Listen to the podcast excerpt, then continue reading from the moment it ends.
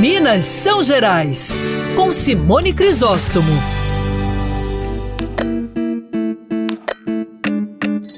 No dia a dia, nós usamos uma série de expressões aí sem parar para pensar de onde é que veio, né? Qual a origem de determinadas expressões que são tão corriqueiras que a gente usa no dia a dia sem nem pensar de onde veio, qual a origem. É, eu vou destacar algumas dessas expressões. A primeira delas é uma que você certamente já ouviu: sem eira nem beira. Pois é, essa expressão é para designar que a pessoa não tem um caminho muito certo, definido, e vem da época do Brasil colônia, né? As casas feitas, né, com telhados que não tinham um acabamento, aquele beiral para a água poder escorrer, era casa de pessoas pobres que não tinham muita grana para poder né, fazer esse tipo de acabamento. Então a casa ficava assim, sem caminho, sem muito futuro, sem eira nem beira.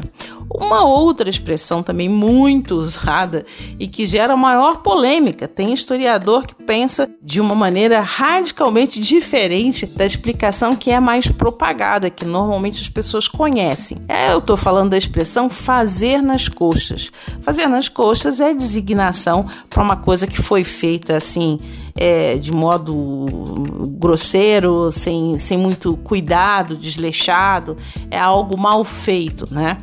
E, então, há uma explicação que é a mais divulgada de que é, surgiu na época também do Brasil colônia, quando os escravos faziam as telhas de barro, moldando-as nas pernas, né, nas colchas. E aí, claro que não ficava tudo certinho, ficava mal feito, ou seja, era feito nas coxas. Mas tem historiadores que são precisos em afirmar que nessa época as telhas eram muito grandes e que, portanto, não teria como serem feitas nas coxas dos escravos, né? Porque as telhas, em média, é, mediam aí 77 centímetros na época do Brasil colônia.